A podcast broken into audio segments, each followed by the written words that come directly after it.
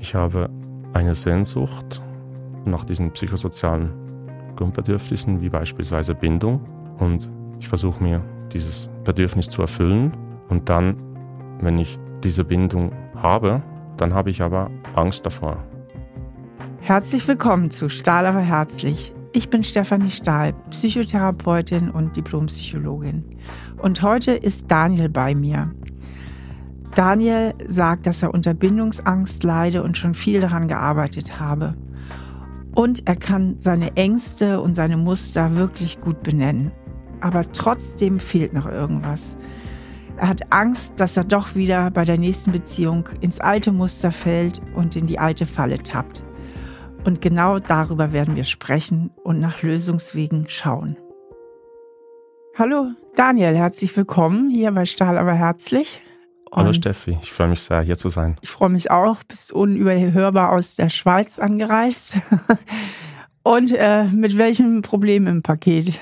Genau, also es ist so, dass ich schon äh, länger vermute, dass ich beziehungs- unfähig bin. Jetzt ähm, habe ich mich stärker mit dem Thema auseinandergesetzt und merke auch, wahrscheinlich wäre das richtige Wort dafür, beziehungsängstlich. Das ist ein Thema, das sich mich schon lange beschäftigt durch alle Beziehungen. Und im letzten Jahr habe ich auch herausgefunden, glaube ich, woher das, das kommt. Aus meiner Kindheit, aus den Beziehungen zu meinen Eltern. Ich habe da große Schritte gemacht und ich glaube, vieles aufgelöst. Und trotzdem glaube ich, wenn ich in die nächste Beziehung gehen würde, ich habe Respekt oder Angst davor, dass dann doch wieder genau das gleiche Muster getriggert wird. Und, wenn ich das noch ergänzen darf, ich glaube, dass, also wahrscheinlich fehlt noch ein Puzzleteil, irgendwas fehlt noch. Ich glaube auch, dass andere Dinge in meinem Leben, die schwierig waren, ich hatte zehn Jahre chronische Schmerzen, den gleichen Ursprung haben, wahrscheinlich wie meine Bindungsangst. Mhm. Und mich würde interessieren, ähm, finden wir dieses Puzzleteil und was kann ich tun, um diese Bindungsangst aufzulösen? Okay. Was ist denn dein typisches Muster? Du hast ja eben erwähnt, du hättest ein typisches Muster in Beziehung. Kannst du uns mal oder mir mal erzählen, wie du, wie so eine Beziehung typischerweise bei dir abläuft? Genau, ist wirklich fast so wie ein Drehbuch. Also ich, ich sag mal, ich hatte fünf Beziehungen, die gingen dann immer länger. Zuerst sechs Monate, dann neun, anderthalb Jahre und die letzte jetzt drei Jahre.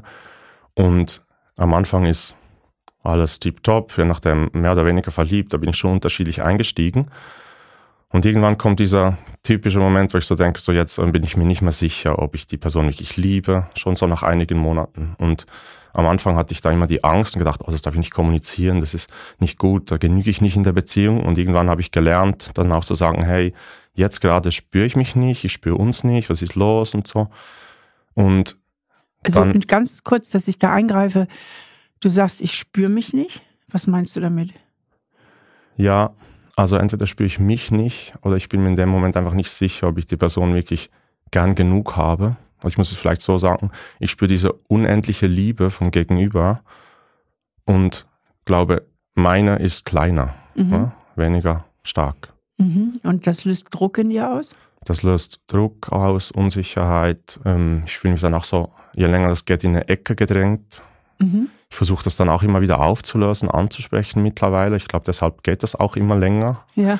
Aber dennoch komme ich regelmäßig an einen Punkt, wo ich einfach merke, boah, das, es ist zu viel so. Ich halte das nicht aus. Ich, was du auch immer sagst, so, ich bin nicht mehr mich selber. Mhm. Ich suche dann viel Ausgleich. Ich gehe Sport machen, mache viele Dinge alleine, um, um mich zu fühlen. Bisschen, um dich zu fühlen. Das heißt, ja.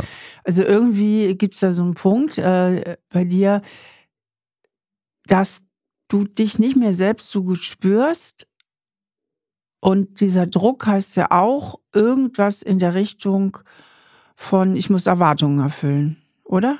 Absolut, ganz genau. Ich habe das Gefühl, gesellschaftlich die Erwartungen, aber auch die Erwartungen meines Gegenübers. Und ich sage nur auch die, vielleicht die Sehnsucht meines Gegenübers, das, die nach Bindung, die haben wir alle, die habe ich ja, ja auch. Ja, aber einfach, also ich, du bist eigentlich so ein bisschen ich sag mal, von der überangepassten Sorte. Das heißt, jemand, der eigentlich guckt, wenn du in Kontakt gehst mit jemandem, die Antennen eher rausfährt und guckt, wie bist du drauf und zu viel Verantwortung dafür übernimmt, dass die Beziehung irgendwie gelingt. Ob das jetzt eine Liebesbeziehung ist, aber wahrscheinlich, du hast es eben angedeutet, auch in anderen Sorten von Beziehungen, dass du dich so sehr verantwortlich fühlst. Ganz genau. Also meine Mutter sagt, ich, wir hatten so eine Szene, als wir zusammen im, im Zug fuhren, in, in, einem Tunnel. Ich war irgendwie vier Jahre alt und dann sagte sie, ach, ich habe so Angst. Und dann sage ich, du musst keine Angst haben. Und sie erzählt die Geschichte immer wieder und ich glaube, sie ist sinnbildlich dafür, wie ich lebe. Und da komme ich halt dann immer wieder in Konflikt mit dem, ich möchte diese Nähe und sobald die Nähe kommt, dann weise ich das wieder ab und das ist immer so eine Schwingung, oder? Ja, ich, ich aber es hat was mit dieser Übernahme von Verantwortung zu tun. Irgendetwas geht da in dir vor. Ja, also das, dass du dann so die Verantwortung übernimmst und Druck fühlst, diese Person glücklich machen zu müssen oder ihre Erwartungen erfüllen zu müssen. Wahrscheinlich auch. Ich habe bis jetzt immer das Gefühl, es hängt ja auch mit einer ganz starken Angst zusammen. Mhm. Darunter liegt ja oft eine Angst, mhm. aber spür mal hin, äh, ob du sie erfassen kannst, die Angst. Was für eine Angst darunter liegt. Ich glaube, die Angst, Erwartungen halt nicht zu erfüllen, ja. Was ja. würde dann passieren? Was wäre die Konsequenz in deinem Gefühl? Und dann, dann würde ich halt scheitern. Ja. ja. Und scheitern hieße bei Beziehungen? Nicht, also die Beziehung wäre fremd. Ich, wär, ich, ich würde nicht genügen, ja. Und du würdest verlassen werden. Oder ich würde verlassen. Das ist ja normalerweise die Konsequenz dann, oder? Dass man abgelehnt wird. Bei mir war es immer umgekehrt. Also zu diesem Drehbuch von der meinen Beziehung gehört auch dazu, dass am Schluss ich den Stecker ziehe nach dieser Zeit und dann auch sehr, sehr erleichtert bin. Äh, irgendwie traurig und verletzt, weil die Person nicht mir doch nah war, aber auch sehr erleichtert, dass dieser Druck abfällt. Ja. Ja. Auf der Verhaltensebene verlässt du in der Konsequenz deiner Bindungsangst, aber auf der Gefühlsebene resultiert viel von deinem Druckgefühl und diesem Gefühl, Erwartungen erfüllen zu müssen, aus der Angst, wenn du versagst, ich sag's extra so, nicht genügst, dass du dann verlassen wirst. Ja, das passt gut auch zu einigen Emotionen, die ich da in den anderen Psychotherapien hatte zur Kindheit. Das, ja, das spüre ich ja. Das kannst du spüren, das mhm. ist gut. Das ist gut, dass du es spüren kannst. Der Vorteil ist ja, wenn du verlässt, ist dir der Vorteil klar? Ja, ich habe die Kontrolle. Genau. Ich habe auch, was du immer sagst, mit dieser Kontrolle über Nähe und Distanz, das bin total ich in jeder Beziehung. Also, dass du immer die, du derjenige bist, der immer bestimmt letztlich, wie nah deine jeweilige Partnerin dir gerade kommen darf, beziehungsweise genau. nicht. Ja, du brauchst natürlich viel Kontrolle, wenn du die Angst hast. Und Kontrolle ist ja auch ein Teil deines Kontrollsystems, ist ja auch, dass du dich anstrengst. Das gibt dir ja auch Kontrolle. Ne? Wenn du dich anstrengst, Erwartungen zu erfüllen, dann hast du ein Stück weit die Kontrolle darüber, dass man dich mag. Genau, also ich bin immer wahnsinnig in der Leistungsüberkompensation. Ich mache so viel Sport, auch intellektuell. Ich habe zwei Masterabschlüsse. Ich, das bin total ich. Absolut, das hast du auf den Punkt getroffen. Ja, ja das gibt dir Sicherheit, mhm. oder? Ja, Sicherheit oder einfach diese wahrscheinlich diese innere Ruhe oder das nicht fühlen müssen der inneren Unruhe vielleicht eher, weil ich halt im Außen mich sonst irgendwie mhm. spüren und beweisen kann. Ja. Das ist ja eine sehr beliebte Ablenkungsstrategie oder Kompensationsstrategie, dass man sich im Grunde genommen notorisch beschäftigt hält, um seinen Gefühlen auszuweichen.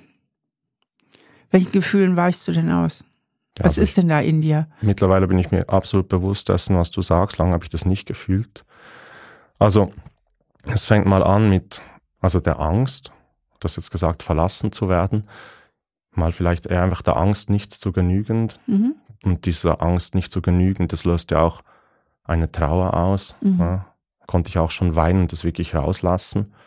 Und dann, wenn man dieser Trauer nachgeht und denkt, woher kommt dieses Gefühl nicht zu genügen, und dann irgendwann merkt, dass andere Leute da ihren Einfluss darauf hatten, dann kommt auch eine sehr, sehr starke Wut. Von ähm, welchen Leuten sprichst du gerade? Genau, also ich habe das vor allem jetzt mal mit meiner Mutter aufgelöst. Bei meinem Vater bin ich jetzt dran, aber bei meiner Mutter kann ich das schon, glaube ich, sehr genau benennen. Ja. Und was war da mit deiner Mutter? Also welche Kindheitserinnerungen haben dich da geprägt? Also vielleicht zuerst mal, also ich bin mit zwei Geschwistern aufgewachsen. Ähm, meine Eltern hatten eine sehr, sage mal, schlimme Beziehung zueinander. Sie sind immer noch verheiratet und es geht immer wie besser eigentlich. Aber die haben eigentlich immer gestritten. Für mich als Kind oder retrospektiv, es gab nie dieses Gemeinsame, auch diese Sehnsucht in mir. Ich habe die so, das Leute zusammenführen, bringen, dieses gemeinsame Schaffen, das kommt von irgendwoher. Bis zur Erschöpflichkeit kann ich das machen. Und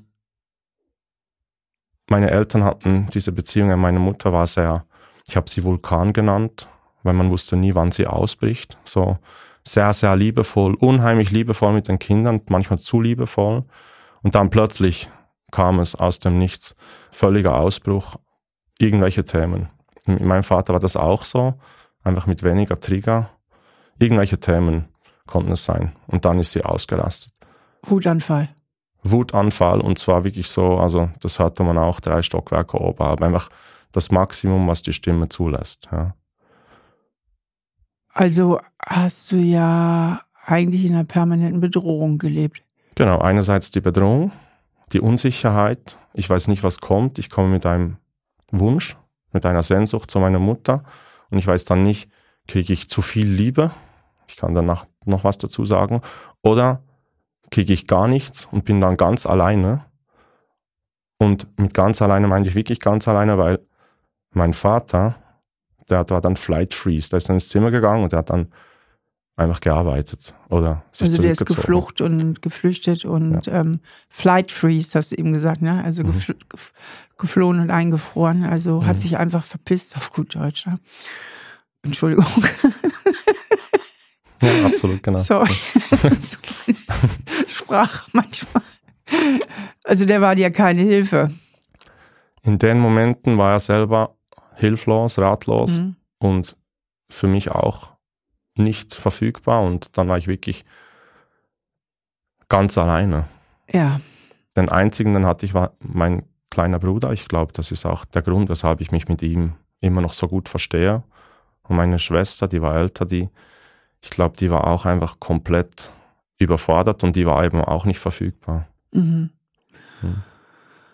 Puh, ja, das ist natürlich von dem, was dich geprägt hat, ist ja auch durch den Streit deiner Eltern, war eigentlich immer ein Mangel an Sicherheit im Umfeld. Ne? Also du musstest ja eigentlich immer in Alarmbereitschaft sein.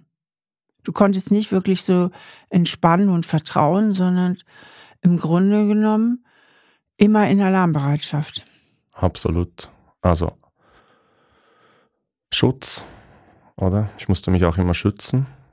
Ich durfte nie mich komplett öffnen, weil am Anfang habe ich das wahrscheinlich gemacht, aber dann habe ich irgendwann gemerkt, das ist zu schmerzhaft. Wo bist du jetzt in welcher Zeit?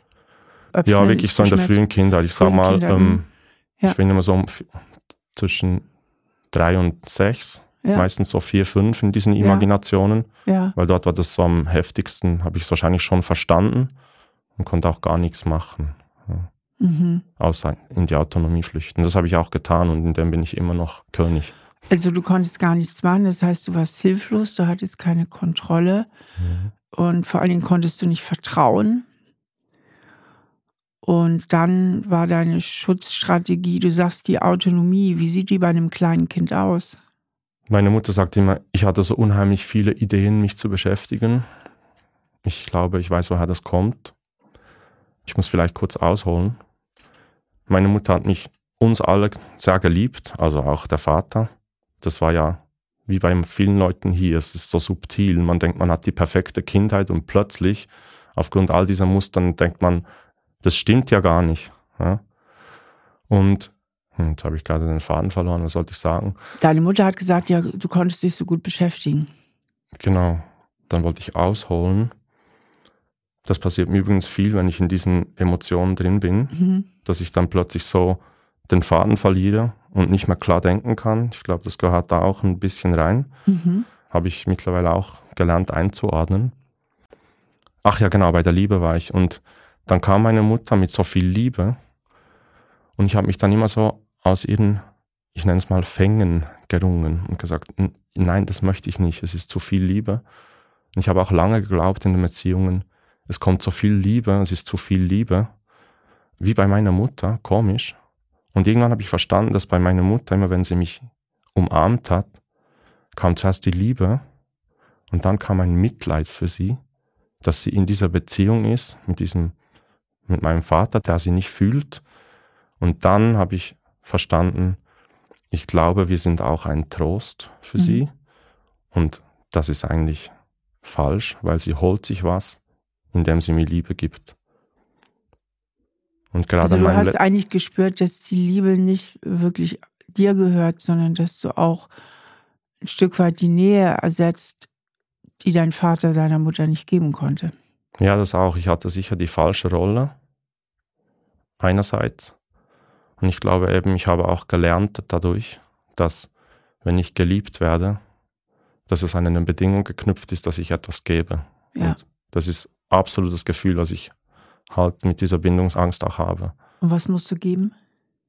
Trost. Trost. Jetzt bei ihr. Also sie hat sich Trost geholt und oder Mitleid gegeben, habe ich, ja. ja. Mhm. Also dass du eigentlich auch stabilisieren musst.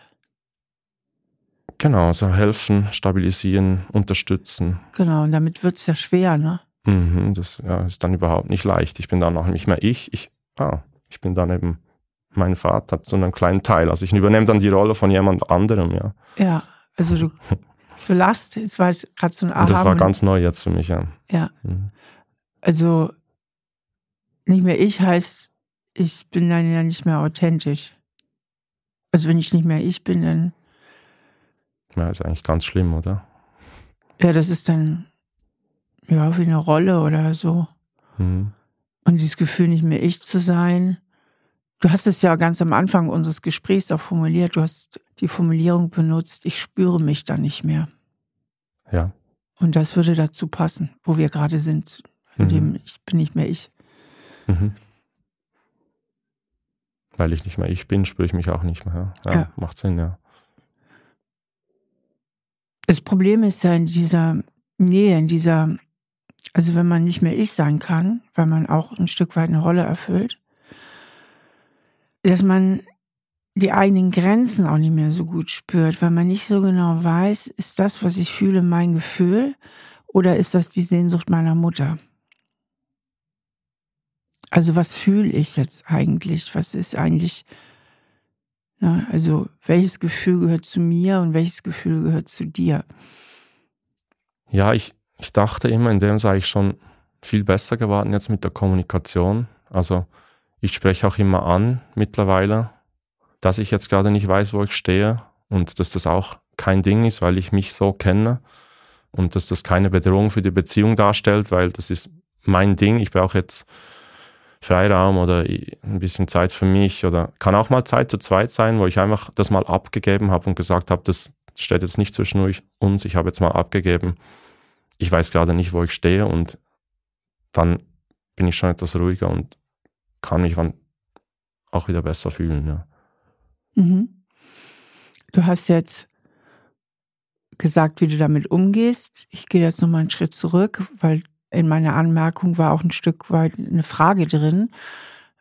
Also ist es dann so, dass du dann manchmal auch nicht mehr so vom Fühlen her überhaupt weißt, was ist jetzt mein Gefühl und was ist vielleicht einfach nur dein Wunsch oder deine Sehnsucht oder das, was du von mir erwartest. Also jetzt in einer Beziehung. Ja. Hm, gute Frage. Und da merkst du schon, dass es sehr schwierig ist, manchmal für mich, mich einzufühlen in mich. Ich kann vielleicht sagen, in der Psychotherapie, die ich mache aktuell, am Anfang konnte ich die Gefühle überhaupt nicht benennen. Ich konnte sie visualisieren, ich konnte sagen, sie breiten sich aus, sie werden kleiner, größer, aber den Namen konnte ich nie geben. Und ich glaube, in der Beziehung, ich spreche dann schon aus, was ich fühle. Die Frage ist immer, ich habe das Gefühl, manchmal wir sind so wie eine Zwiebel, nicht haben ganz so viele Schalen. Und ich glaube, manchmal in der Beziehung bin ich gar nicht in der innersten Schale. Ich bin weiter außen und dort kann ich die Gefühle benennen, aber sie sind halt dann nicht ganz tief. Mhm. Ja, macht das Sinn? Hm. Es macht so Sinn. Es hört sich nicht ganz tief, heißt ja auch, letztlich, so übersetze ich das mal, ich kann ja auch gar nicht vertrauen in der Beziehung. Also habe ich ganz gut gelernt, auch meine Gefühle unter Schalldämpfer zu setzen. Also, dass ich einfach nicht so stark fühle. Wenn ich nicht so stark fühle, ist die Verletzungsgefahr wesentlich geringer. Genau, dieses Verletzlichsein, das ist absolut so. Ich, das habe ich auch erst vor kurzem herausgefunden, dass wenn ich mich dort schütze, dass, dass ich dann halt nicht verletzlich bin. Ja. ja, das war ja eine sinnvolle Überlebensstrategie als Kind. Du musstest ja irgendwie emotional überleben. Mhm. Gehen wir nochmal zurück als Kind. Wie hast du deine Gefühle reguliert? Also, wo wir gerade sind an der Stelle. Wie hast du es geschafft, mit diesen Gefühlsstürmen deiner Mutter in Richtung zu viel Liebe und dich erdrücken und Trost wollen hin zu unberechenbaren Wutattacken? Wie hast du das emotional verwaltet als Kind? Wie, was hast du gemacht? Manchmal war ich wütend. Ich habe meiner Mutter auch x-mal gesagt, sie sei eine schlechte Mutter und ich mag sie nicht und ich liebe sie nicht. Und aber vorherrschend war wahrscheinlich wirklich das Ausmachen mit mir selber. Ich war jedes Jahr beim Kinderarzt, um irgendwelche Wunden zu nähen. Ähm, ich war so, je weiter hoch im Baum, desto besser. Je mehr Adrenalin, desto besser. Je schneller, desto besser. Immer in Bewegung, immer im Außen. Mhm. Ich dachte immer, das bin ich, aber mittlerweile ist es möglich, dass das eigentlich meine, glaube ich, dass das meine Bewältigungsstrategie war, mhm. um das nicht zu fühlen. Also die Kicks und das Abenteuer im Außen haben die Verwundung und den Schmerz im Innen einfach überdeckt oder neutralisiert. Genau, meistens. Und da gibt es so Situationen, da war ich auch unheimlich traurig und ich wusste nicht warum. Mhm. Und todunglücklich ich hatte dann in der Jugend später auch Suizidgedanken, nur Gedanken, nicht, nicht mehr. Die hängen damit wahrscheinlich zusammen. Aber ich kann mich erinnern, so eine Situation, da war ich aber schon etwas älter, wahrscheinlich so zehn. Und da bin ich wirklich so demonstrativ mit der Decke über mir auf den Flur gelegen und wollte halt gesehen werden. Und ich war unter dieser Decke unheimlich traurig und ich weiß, doch, jetzt weiß ich warum, seit einigen Monaten. Ich habe das nie verstanden, weshalb ich mich an diese nichtige Situation des trotzigen Kindes erinnere. Und ich glaube jetzt, ich weiß warum, weil das war so ein Hilfeschrei und ja, der wurde natürlich auch nicht erhört. Mhm.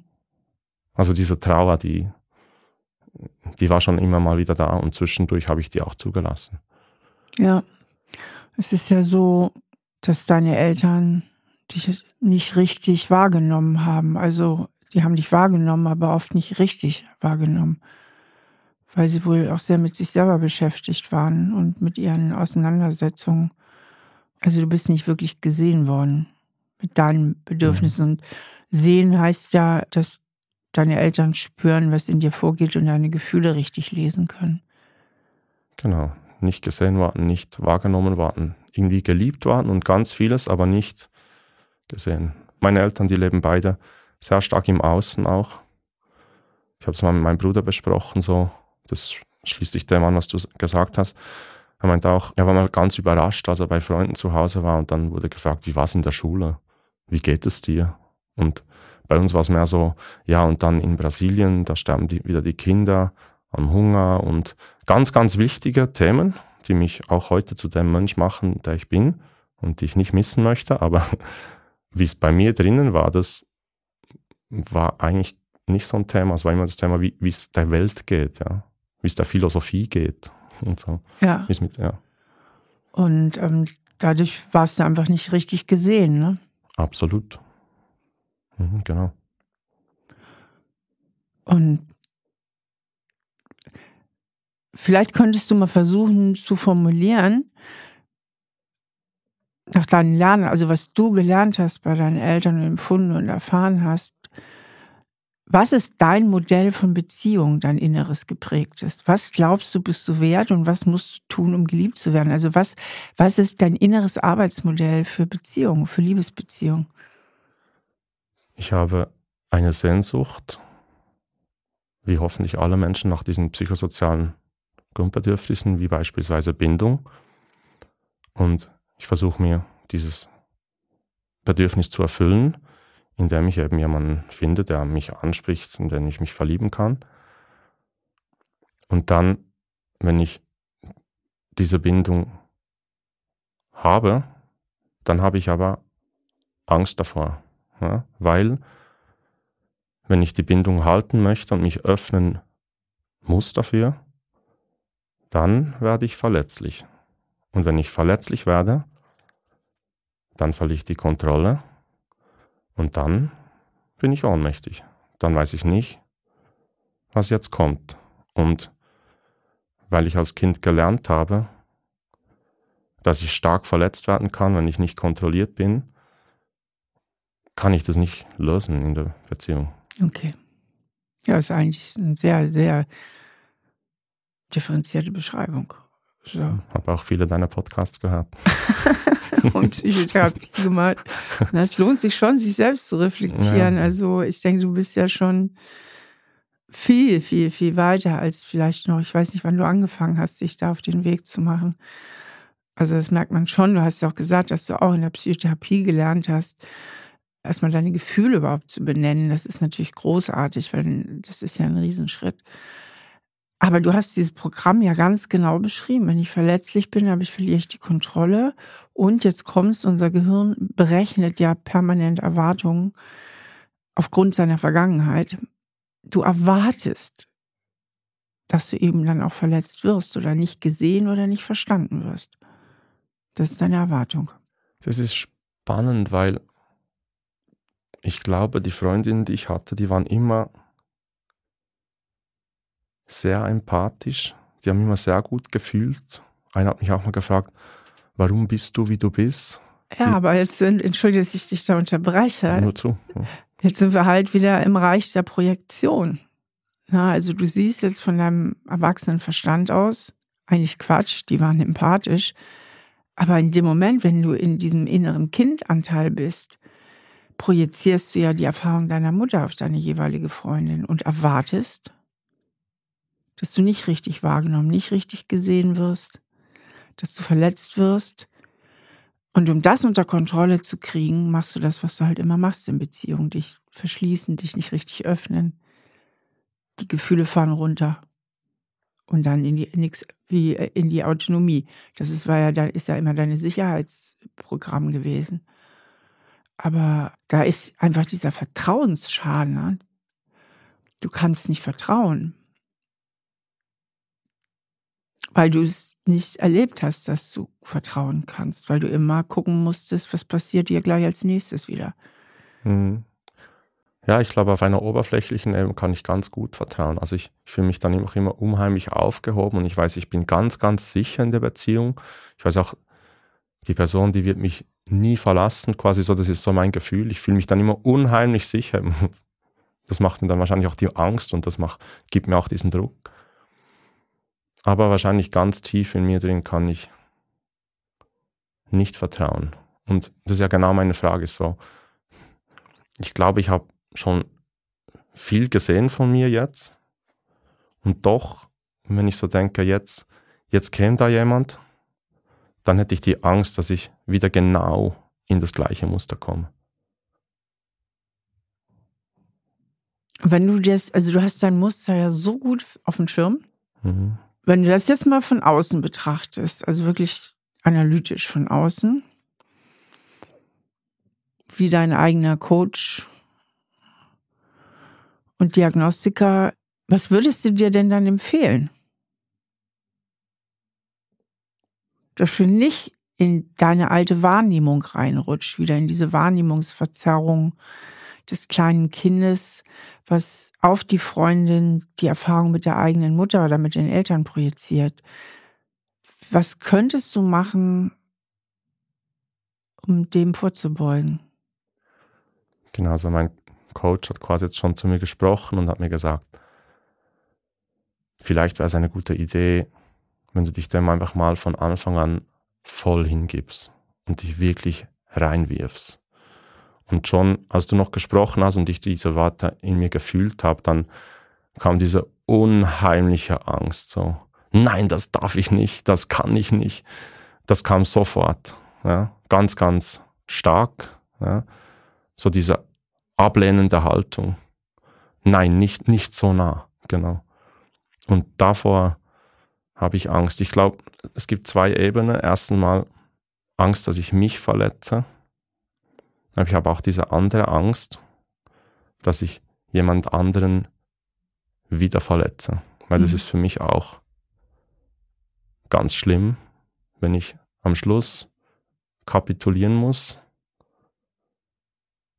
vor dieser Beziehung mit diesem wundervollen Wesen und so viel Leid anrichten muss und irgendwie merke, es ist auch meine Schuld, weil ich was nicht verstanden habe oder weil ich es nicht besser kann. Diese beiden Sachen, die halten mich wahrscheinlich davon ab, am Anfang zu sagen, ja. ich werfe mich voll rein. Das heißt, den Trostauftrag, also zu stabilisieren und zu trösten, den du von deiner Mutter hattest, den erfüllst du nicht in deinen Beziehungen, sondern du ähm, fügst Leid zu. Ja, solange es geht nicht, aber irgendwann ja. fühle ich mich dann gezwungen, weil ich sonst einfach. Ja.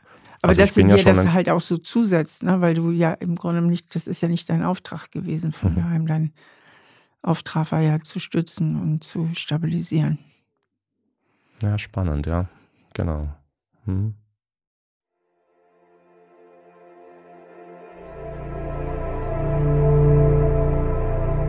Ja, der Daniel hat ja an mehreren Stellen des Gesprächs erwähnt, dass ihm irgendwie so das letzte Puzzleteilchen fehlt, beziehungsweise dass er alles sehr gut reflektieren kann und trotzdem sich selbst nicht über den Weg traut, beziehungsweise zutraut, ob es tatsächlich in der nächsten Beziehung besser wird. Und letztlich ist es eben häufig so, dass wir sehr gut unsere Muster verstehen und auch wissen, woher sie kommen aber wenn eben doch ein tiefer Vertrauensschaden vorliegt, und das ist ja bei Daniel der Fall, diese Emotion dieses Vertrauens so wenig geübt ist, diese zu fühlen, dass man dann doch immer wieder in dieses alte Selbstschutzprogramm gerät. Denn darum handelt es sich ja bei Bindungsangst.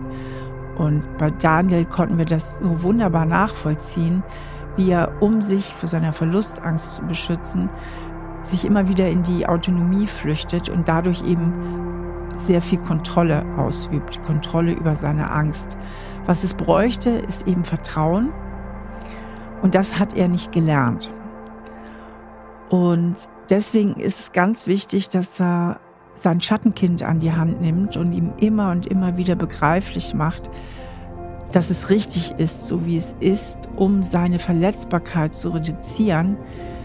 Das heißt, die Vorstellung, verletzt zu werden, für ihn einfach nicht mehr so fatal ist, sondern eher ein Gefühl auslöst von Selbstvertrauen und auch das werde ich überleben. Auch wenn mich jemand verletzt, bin ich immer noch richtig und das sagt nichts über meinen Wert wirklich aus und ich werde es überleben, denn Vertrauen in andere Personen heißt auch immer, dass man sich selbst vertraut, dass man mit der Enttäuschung letztlich fertig wird. Ich habe mal einen Vorschlag für dein inneres Kind sozusagen, was eben all diese Erfahrungen gemacht hat. Und du hast es ja wahnsinnig gut auf dem Schirm. Also ich habe so eine Idee und du guckst mal, ob du was damit anfangen könntest. Wäre jetzt so meine Idee, mhm. was dir vielleicht gut tun könnte. Also wenn du dich verliebst, dass du von vornherein eben wirklich dieses innere Kind, dieses Schattenkind auf dem Schirm hast, es immer auch gut an der Hand führst als der Erwachsene. Und ruhig dich gar nicht so reinwirfst, das ist eine Überforderung, sondern Schritt für Schritt deine Schritte gehst. Und immer wenn dieses Kind wieder Angst hat und schreit, ne, also und du merkst, das Kind fällt wieder ins alte Muster, ertappen und umschalten, weißt du, ist mein Mantra, innehalten, das Kind beruhigen, trösten, guck mal, das ist doch nicht die Mama. Und ich weiß, ja, wir haben damals ganz schlimme Erfahrungen gemacht und sind nie richtig gesehen worden und, und es war immer so anstrengend und wir mussten so viel trösten und stützen und, aber selber waren wir ganz oft so allein vom Gefühl, weil wir wurden nicht gesehen. Aber guck mal, heute sind wir doch groß und ich bin auch immer für dich da. Und ich denke, wir dürfen hier mal vertrauen Und weißt du was? Selbst wenn wir enttäuscht werden, heute sind wir groß, wir werden es überleben. Ich werde an deiner Seite sein. Auch das werden wir hinkriegen.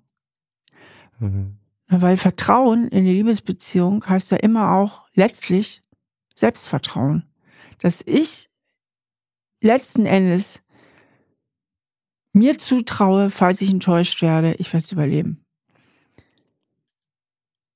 Denn wenn ich das Gefühl habe, ich überlebe es nicht, dann kann ich das Risiko nicht eingehen. Also, dass du immer wieder diesen kindlichen Anteil in dir immer wieder an die Hand nimmst, ihm gut zuredest, dem die Situation erklärst mit Mama und Papa damals und immer wieder darauf aufmerksam machst. Wir sind aber im Hier und Jetzt und die, ich sage jetzt mal, Sonja ist nicht Mama und Papa, sondern ne, wir sind im Hier und Jetzt, also dass du einem Kind mit Geduld und Einfühlungsvermögen beibringst, die Vergangenheit von der Gegenwart zu unterscheiden. Sonst vermischt sich das ja immer beides. Ne? Und dass du dir selbst dieses Einfühlungsvermögen, also der erwachsene Daniel, dem kleinen Daniel, das Einfühlungsvermögen entgegenbringt, das der kleine, echte Daniel damals nicht bekommen hat von seinen Eltern. Und somit Schritt für Schritt gehst und immer wieder sehr nah bei dir bist und die Projektionen abfängst, abschirmst, auflöst, ja. So, dass sich nicht immer die Vergangenheit mit der Gegenwart überlagert. Das wäre so ein bisschen vorsichtiger und du hättest viel mehr Kontrolle. Und die Kontrolle darfst du ja ruhig haben, nur vielleicht mit gesünderen Methoden, mhm. Als sich in die Autonomie zu flüchten. Mhm. Ja, als du das jetzt erzählt hast, ähm, ist das ganz warm geworden in mir. Wir haben so was Ähnliches vor kurzem gemacht. Erwachsener Daniel und kindlicher Daniel mit Neodistanz und mit diesem Beispiel unter der Decke. Und ich wusste ja gar nicht, was ich will dort unter der Decke. Und habe dann das ich selber gemerkt, auch ich muss formulieren, was ich will. Und dann sage ich, ich möchte Nähe. Und dann sage ich, es ist aber zu viel Nähe zum großen Daniel. Und jetzt ist es die richtige Nähe. Und ich bestimme die Nähe, aber im Dialog. Und was du gesagt hast, das hat ganz viel Wärme und ich würde jetzt auch sagen Ruhe in mir ausgelöst. Und es fühlt sich gut an. Das wäre sicher was, was ich probieren kann, wo ich, wo ich auch keine Resistenz jetzt spüre, ja, kein Widerstand. Ja, ich denke, weil das vielleicht eine Herangehensweise ist, die, ich meine, das Kind in dir hat ja viele Erfahrungen gemacht so dass man verstehen kann, dass das einen tiefen Vertrauensschaden hat. Und das wäre jetzt überfordert, wenn es sich so Hals über Kopf blind in der Beziehung reinschmeißen müsste. Aber so übst du halt eine Form der liebevollen Kontrolle aus, die aber konstruktiv ist und nicht die destruktive Kontrolle, indem du dich in die Autonomie flüchtest und aber du behältst eben doch noch Kontrolle und das ist ja auch okay. Und wenn du diese Schritte gehst, dann wird sich das irgendwann immer mehr auch in Richtung Vertrauen auflösen. Mhm. Ich hatte jetzt auch noch diesen Gedanken, ich habe manchmal diesen Wunsch oder diese Sehnsucht, mich dann so wirklich in was reinzustürzen und voll reinzugehen, weil ich halt diesen Wunsch nach Bindung habe. Und das löst ja dann auch so viele Endorphine und das ganze Adrenalin. Man schläft ja dann kaum, man braucht ja nichts, man ist immer fit und so. Und das ist ja eigentlich das, was ich ja auch als Kind immer gemacht habe. Ich war ja dann immer in diesem Leistungsmodus und jetzt möchte ich genau das dann am Anfang von der Beziehung auch haben, weil ich mich halt nach dieser Ersatzliebe, also ich sehne mich nach Liebe und dann, das ist die Ersatzliebe, die ich kenne, ist so Leistung und Anerkennung. Und ich glaube, es fühlt sich ganz gut an, mal zu sagen, ja, vielleicht mal von dem Muster weg und sagen, hey, wir gehen das mal langsam an. Ich spüre zwar die wahnsinnige Anziehung, aber ich gehe Schritt für Schritt. Ich, ich öffne mich, aber langsam und zwar immer im Austausch. Es fühlt sich ganz gut an. Ich glaube, jetzt hast du gerade vielen Zuhörern und Zuhörerinnen ein großes Geschenk gemacht, weil du hast mal einen Einblick gegeben, warum das so ist, dass bindungsängstliche Beziehungen am Anfang immer so leidenschaftlich sind. Und umso brutaler ist dann ja für das Gegenüber, wenn dann die Distanzierung erfolgt. Ne? das ist ja so ein roter Faden auch im Bindungsängstlichen. Am Anfang die große Leidenschaft und dann gibt es immer mehr Ambivalenz, immer mehr Distanzierung und die andere Seite, die sich dann fürchterlich abhängig fühlt und einfach nur wieder die Anfangszeit wiederherstellen möchte, dass wieder alles so schön wird. Und das macht es ja oft so brutal, wenn man in so einer Beziehung auch von der anderen Seite landet. Ne? Also, dass man dann, ja. Und ich habe dich so verstanden, dass zum einen diese Sehnsucht nach diesen großen Gefühlen und auch dieses Adrenalinige. Und am Anfang geht es ja meistens noch irgendwie. Ne? Es wird dann immer, wenn immer mehr die Beziehung immer enger wird, ne? dann kommt man dann plötzlich total in die Bredouille. Und dann lassen die Gefühle nach. Mhm.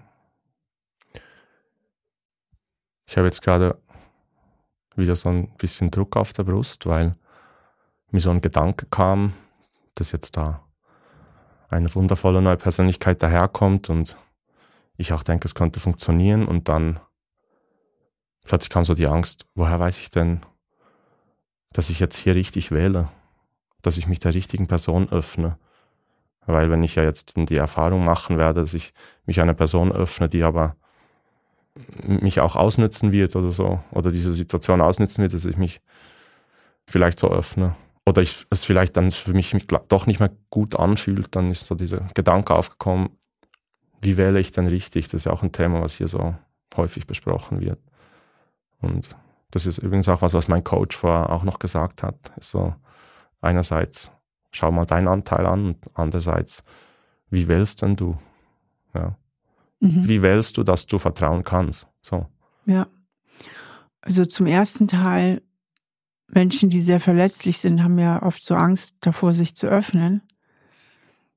Je mehr du aber das, was in dir so verletzt ist, annimmst als zu dir gehörig und als Teil deiner Geschichte und je mehr du Ja dazu sagen kannst, desto weniger verletzlich bist du auch. Also ich sag mal, Menschen, die jetzt diesen Selbstwertschaden nicht haben, die einfach das irrsinnige Glück hatten, in der Kindheit gut begleitet worden zu sein, die denken gar nicht so sehr in diesen Kategorien öffnen, nicht öffnen, verletzlich, nicht verletzlich. Die sind einfach, wie sie sind und wenn sie enttäuscht werden, dann sind sie traurig und vielleicht auch sauer und dann ergreifen sie vielleicht ihre Maßnahmen. Aber da sind gar nicht so viele Vorsichtsüberlegungen im Vorfeld, weißt du? Sondern die fangen einfach mal an. Deswegen ist es so wichtig, dass du an dir dran bleibst und diese innere Arbeit der Selbstheilung, also dass du da weitergehst, dann, dann wirst du auch immer weniger verletzlich und traust dich immer mehr, einfach auch du selbst zu sein und authentisch zu sein in der Beziehung. Und dann wirst du schon merken, also das ist ja so Step by Step. Und wenn dir eine echt doof kommt, dann kannst du immer noch Schluss machen. Aber solange es gut läuft, gibt es keinen Grund, ihr nicht zu vertrauen. Mhm. Spannend, was du sagst, weil ist ja eigentlich nicht ganz neu für mich, in dem Sinn mich zu öffnen mit diesen chronischen Schmerzen. Das war am Anfang so absoluter Kontrollverlust und man funktioniert nicht mehr. Und dort habe ich wirklich gelernt, irgendwann einfach die Sachen zu benennen und einfach zu sagen, aktuell funktioniere ich so oder eben auch nicht. Und ich habe dann gemerkt, ich kann das mit allem. Ich lerne jemand Neues kennen, kann jemand sein, den ich nie mehr sehe. Irgend auch äh, ein Geschlecht, das mich nicht interessiert, eine Person, die ich gar nicht mal unbedingt sehen möchte. Und wenn die mich fragen, ich kann das aus dem Nähkästchen plaudern, außer, und das ist genau das, was du gesagt hast, und das habe ich vor kurzem gemerkt, außer bei diesen wenigen Themen, die mich eben immer noch sehr verletzen. Und ich glaube, das ist dieses wirklich Öffnen vom tiefsten Innern meiner Emotionen, nicht meiner Biografie, meiner Emotionen. Mhm.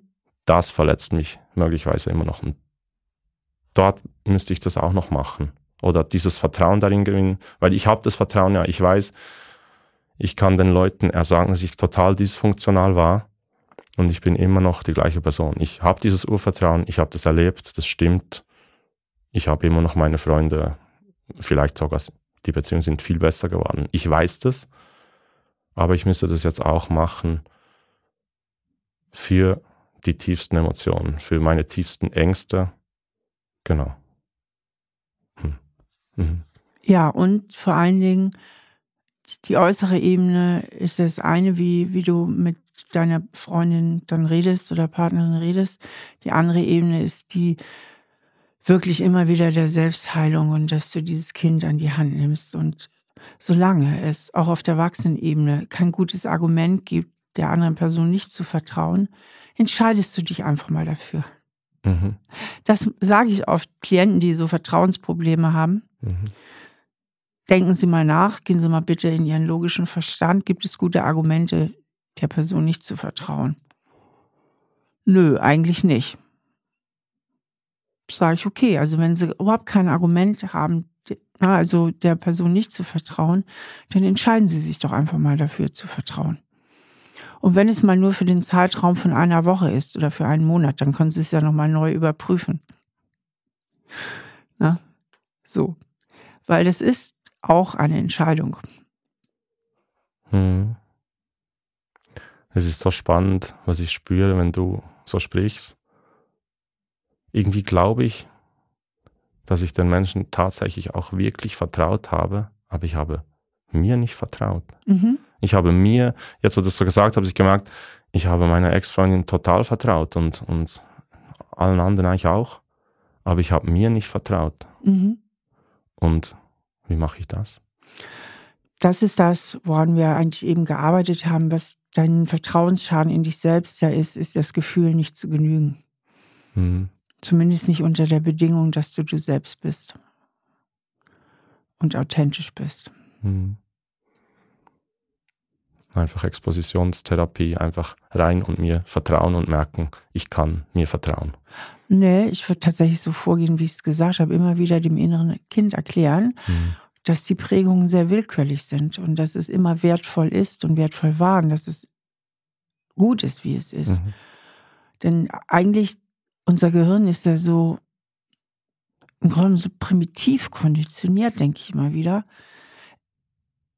am Ende des Tages läuft alles eigentlich nur auf eine Formel hinaus. Und zwar die Frage, bin ich der Fehler oder sind die anderen der Fehler? Mhm. Also was die Eltern betrifft, ne? diese tiefe Prägung. Weil als Kind denkst du, wenn es schief läuft mit den Eltern, es schwierig ist wie bei dir, ich bin der Fehler. Und das sitzt. Mhm. Daher kommen dann alle anderen Glaubenssätze, ich genüge nicht, bla bla bla. Mhm. Es ist eigentlich im Grunde auf runtergebrochen, ich bin der Fehler. Mhm. Und damit beschützt man ja auch seine Elternbeziehung, damit beschützt man seine Eltern auch. Also man nimmt es zu sich als Kind. Und das sitzt tief. Und viele Erwachsene aus Loyalität zu ihren Eltern bleiben auch dabei weil sie das Gefühl haben, sonst verrate ich meine Eltern.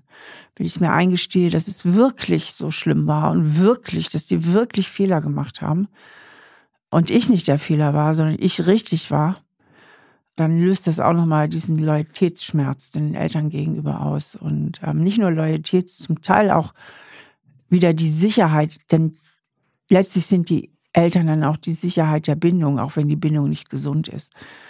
Und darum geht es. Also, dass du daran arbeitest, dass du nicht der Fehler warst. Und dir immer wieder klar machst, dass du da Prägungen bekommen hast, die sehr willkürlich sind, die nichts, aber auch gar nichts über deinen Wert aussagen. Und dass du richtig bist, wie du bist und dass du fühlen darfst, was du fühlst und dass du vollkommen genügst. Mhm.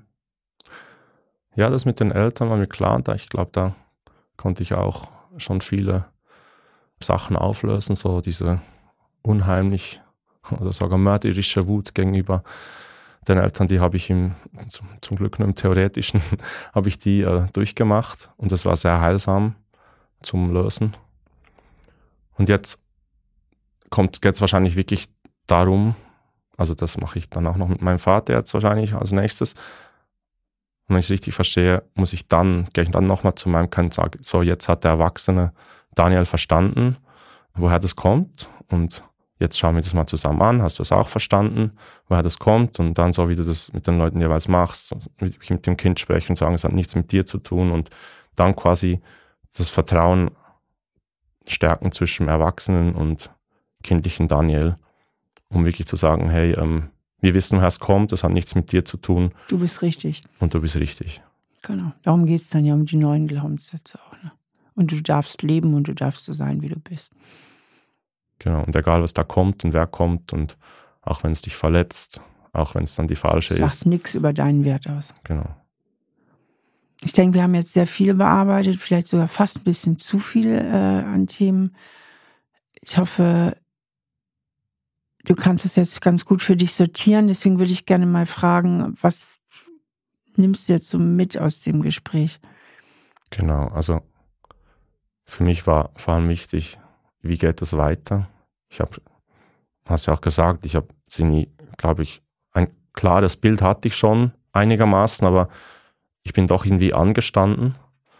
Und was ich jetzt wirklich mitnehme, ist, ich glaube, Klarheit darüber, dass ich noch etwas weiter an diesen Kind-Eltern-Beziehungen arbeite und dort vielleicht noch mehr loslasse auch. Und dann als nächsten Schritt oder parallel dazu wirklich diese Bindung zu meinem Kind noch stärker aufbaue und mal zuerst mir vertraue, um dann anderen zu vertrauen. Ja. Eigentlich ganz simpel so. Ja, das, das klingt eigentlich ganz einfach. Stimmt. Genau. Das, ja, das Selbstvertrauen ist wirklich die Voraussetzung, um anderen zu vertrauen. Weil im letzten Vertrauen ist Vertrauen, das ist nicht Wissen. Ich kann aber nur vertrauen in dem Wissen darum, dass ich es im Zweifelsfall überlebe. Wenn ich das Gefühl habe, ich werde es nicht überleben, kann ich nicht vertrauen. Mhm. Also, dass ich eine Enttäuschung überlebe. Mhm. Ne? Ich kann vertrauen und trotzdem kann ich ja enttäuscht werden. Das ist nun mal so. Und da brauche ich das Selbstvertrauen, also das Vertrauen in mich selbst und das werde ich überleben. Sonst ist es lebensgefährlich und dann ist es besser, die Kontrolle zu bewahren. Ja, lebensgefährlich und wenn ich, wenn ich dagegen ankämpfe, funktioniere ich eben dann doch irgendwann nicht mehr, wie man bei mir in meinem Fall gemerkt hat. Also es Ja. ist, ja, ist eben auch lebensgefährlich, nicht hinzuschauen. es ist, oder? Ja. Okay. ja. Ja. Gut, dann vielen, vielen Dank. Ja, danke dir, Steffi. Sehr, sehr dankbar, dass ich hier sein durfte. Ja, war ein schönes Gespräch. Dankeschön. Ja, das war ein sehr interessantes Gespräch mit Daniel, was gerade weil er das auch sehr gut reflektieren kann, nochmal tief blicken lässt in die Mechanismen von Bindungsangst. Und ich sage ja immer wieder, dass unsere Psyche gar nicht so kompliziert ist. Es geht immer wieder um dieselben Strukturen. Und hier ist natürlich das Selbstwertgefühl ganz entscheidend. Und die Metapher hierfür ist ja eben auch das innere Kind mit all seinen Prägungen. Und da hat Daniel eben ein schweres Päckchen zu tragen aus seiner Kindheit. Und das kann er aber abladen und auflösen, indem er in diesem Selbstheilungsprozess weiter voranschreitet und sein inneres Kind immer wieder an die Hand nimmt und sein Selbstwertgefühl stabilisiert. Und dann wird er auch vertrauen können. Das nächste Mal ist Anna bei mir. Anna erzählt von sehr traumatischen Erfahrungen in der Kindheit. Sie sagt, sie komme aus einer inzestuösen Familie und hat sehr viel eigentlich schon verarbeitet. Aber was geblieben ist, ist die Frage der Loyalität zu ihrer Herkunftsfamilie. Und sie kommt speziell mit dem Thema, soll sie zu gewissen Personen in ihrer Familie den Kontakt halten oder abbrechen. Und darüber werden wir reden. Ja, und das war's für heute. Danke fürs Zuhören und ich freue mich aufs nächste Mal. Bis dahin bleibe ich herzlich eure Steffi. Stahl aber herzlich, der Psychotherapie-Podcast mit Stefanie Stahl. Ein Podcast von RTL Plus, produziert von Auf die Ohren. Produktion Jonathan Raue, redaktionelle Leitung an Groß.